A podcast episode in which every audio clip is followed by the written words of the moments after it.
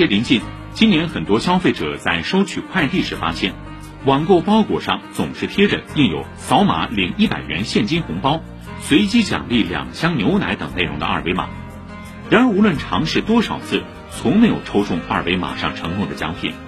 光明网的文章说，以抽奖福利的名义忽悠消费者，甚至诱导办电话卡和买商品，让人恼火。套路的背后是商业上的算计。此类二维码广告涉嫌随意收集个人信息，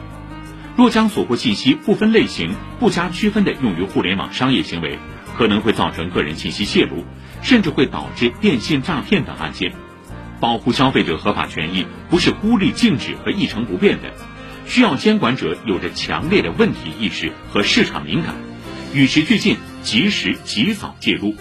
这也是提升治理能力的一个体现。